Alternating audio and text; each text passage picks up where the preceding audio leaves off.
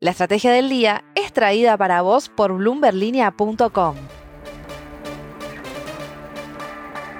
Muy buenos días, soy Francisco Aldaya, editor de BloombergLinea.com en Argentina y hoy te voy a contar las tres noticias más importantes para que arranques tu día. Además, como todos los miércoles, un expreso financiero hoy con Francisco Matic de Consultatio Plus. No se olviden de darle clic al botón para seguir a este podcast y de activar las notificaciones. Lo que tenés que saber. ¿Sabes cuánto viene pagando el Banco Central en intereses de deuda este año? Por primera vez en la historia, ese monto superó los 2 billones de pesos. ¿Y cuánto es eso en dólares? Estamos hablando de unos 13 mil millones al oficial mayorista y 6.800 millones al dólar MEP. Pero eso no es todo. Los economistas que consultó Tomás Carrió para Bloomberg Línea ven que se podría cerrar este año en 4% del PBI, lo que implicaría el equivalente a casi 10 millones de jubilaciones mínimas por mes. Si recordamos que una de las promesas de campaña de Alberto Fernández fue bajar esta bola de deuda del central, podemos hablar de un objetivo que luce de casi imposible cumplimiento para 2023. 2. Si bien la palabra cepo se empezó a usar coloquialmente en 2011 durante el gobierno de Cristina Kirchner, las restricciones de las operatorias con el dólar en Argentina son tan viejas como el fútbol profesional. Sin más, se remontan a 1931, cuando el presidente de facto José Félix Uriburu impuso el primer control de cambios en la historia. Desde entonces hubo mil idas y vueltas, pero siempre volvió el cepo de alguna forma u otra, y casi siempre con la excusa de que era una medida temporaria. No se pierdan un repaso muy completo de la historia del cepo que escribió Juan Pablo Álvarez en bloomberglinea.com 3. Los subsidios energéticos se mantienen como uno de los principales gastos del Estado argentino, pero según el programa con el FMI, esas elevaciones deberían ir reduciéndose paulatinamente. El tema es que aún con los ajustes que tiene previsto implementar Sergio Massa, la calificadora de riesgo Fitch Ratings considera que las tarifas de los usuarios finales deberían aumentar más de lo que se planificó hasta el momento. Según la empresa norteamericana, se tendrían que ajustar en más del 40% anunciado para este año para que empresas como Denor puedan alcanzar la autosuficiencia. Y no debería sorprender este informe teniendo en cuenta que una suba del 40% anual se quedaría cortísima ante una inflación que seguramente cierra arriba del 100%. Antes de pasar al expreso financiero, veamos rápidamente cómo van a abrir los mercados este miércoles. El S&P Merval cayó ayer por 1%, fue una rueda mixta para las acciones argentinas en Wall Street, con subas hasta 4,5% para Loma Negra y bajas hasta 3,9% para despegar. El dólar blue quedó en 290 pesos, el MEP en 293 y el contado con liqui en torno a los 304 pesos.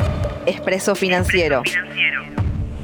Y ahora una breve entrevista hoy con Francisco Matí, que es Portfolio Manager en Consultatio Plus. Fran, bienvenido nuevamente al podcast. Hola Fran, muchas gracias por la invitación. La primera pregunta que te quisiera hacer es por la gestión de masa, que parece estar sucumbiendo en las últimas semanas a las presiones cristinistas, lanza bonos, busca nuevos acuerdos de precios, etc. Sin un plan abarcativo de estabilización, ¿cómo crees que puede llegar la economía a las pasos de agosto del 2023? Evidentemente, la gestión del ministro Massa se enfrenta a una disyuntiva clara entre estabilización y populismo, o entre ordenar la macro barra ajustar y hacer las políticas que se suponen expansivas.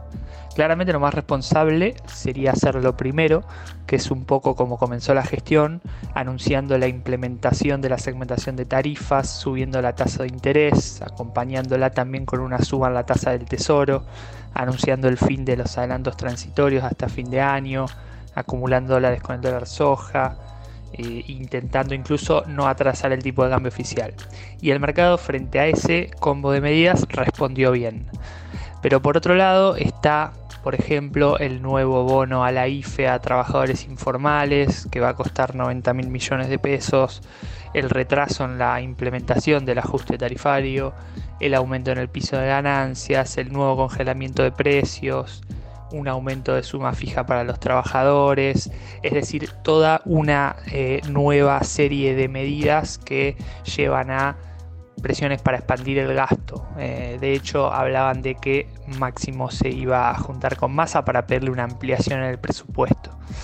Todo esto eh, mencionado reflejan las presiones de un sector del oficialismo que eh, apuesta por, por esas medidas. Yo creo que la clave de esta disyuntiva se va a resolver en los altos mandos y aparentemente, en mi opinión, por el momento parecería que la vicepresidenta a su manera todavía le da el respaldo o al menos no boicotea el rumbo que está tomando Massa.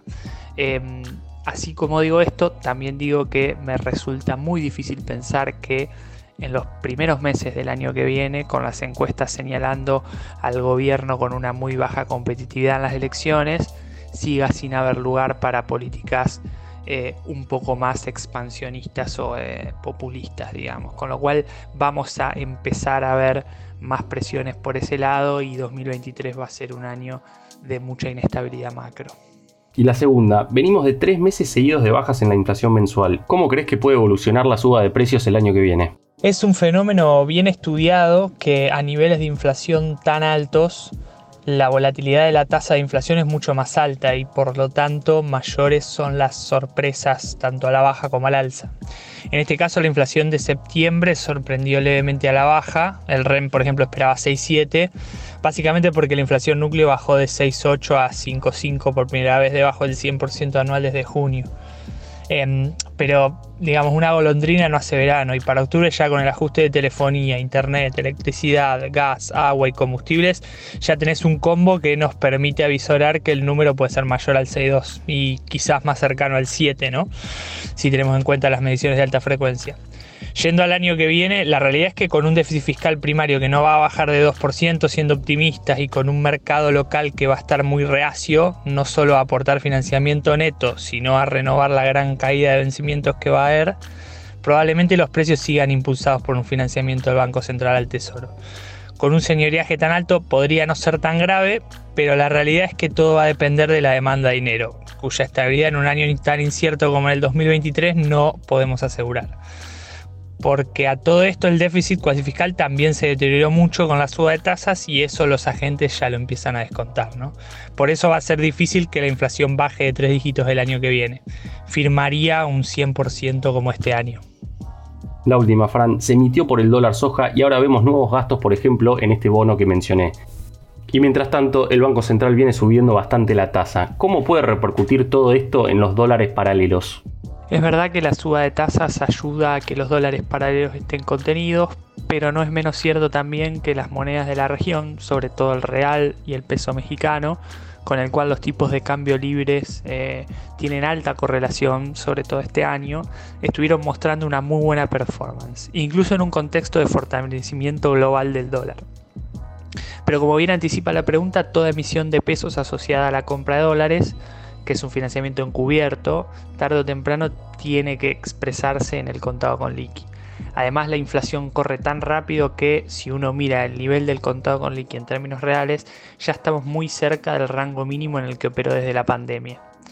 El timing obviamente siempre es lo más difícil, pero en general, si no está asociado a eventos macro globales, lo está a la dinámica política local. Y ahí lo vinculo a la primera pregunta quizás cuando se levante esta barrera a las políticas expansionistas, cortoplacistas y se dé inicio a la economía electoral, ahí veamos alguna reacción de los tipos de cambio paralelos. Fran, un abrazo grande, muchas gracias por estar de nuevo en el podcast. Muchas gracias, Fran, seguimos en contacto. Y llegó la hora de presentar una nueva sección del podcast. Cada miércoles van a poder votar en una encuesta que vamos a armar en base a alguno de los puntos que hayamos tocado con el invitado del Expreso Financiero. Hoy les pregunto entonces, ¿a cuánto creen que va a cerrar el contado con liqui este año? Las tres opciones para votar son 300, 320 o 340 pesos. La frase del día. Antes de irnos, escuchemos lo que le dijo Alfonso Prat Gay a Fantino en Animales Sueltos. No hay manera de dolarizar porque no tenés los dólares, no tenés con qué respaldar lo que quisieras respaldar. Claramente, Prat Gay está en otra vereda en relación a lo que piensa Javier Milei. Esto fue un nuevo capítulo de la Estrategia del Día Argentina. Yo soy Francisco Aldaya, editor de Bloomberg Línea, y me podéis seguir en Twitter en arroba franaldaya. No se olviden de darle clic al botón para seguir a este podcast y a la campanita para que se enteren al instante cada vez que sale un capítulo de lunes a viernes. Espero que tengas una gran jornada productiva. Esto fue La Estrategia del Día Argentina, escrito y narrado por Francisco Aldaya. Producido por Arturo Luna y Daniel Hernández. Que tengas un día muy productivo.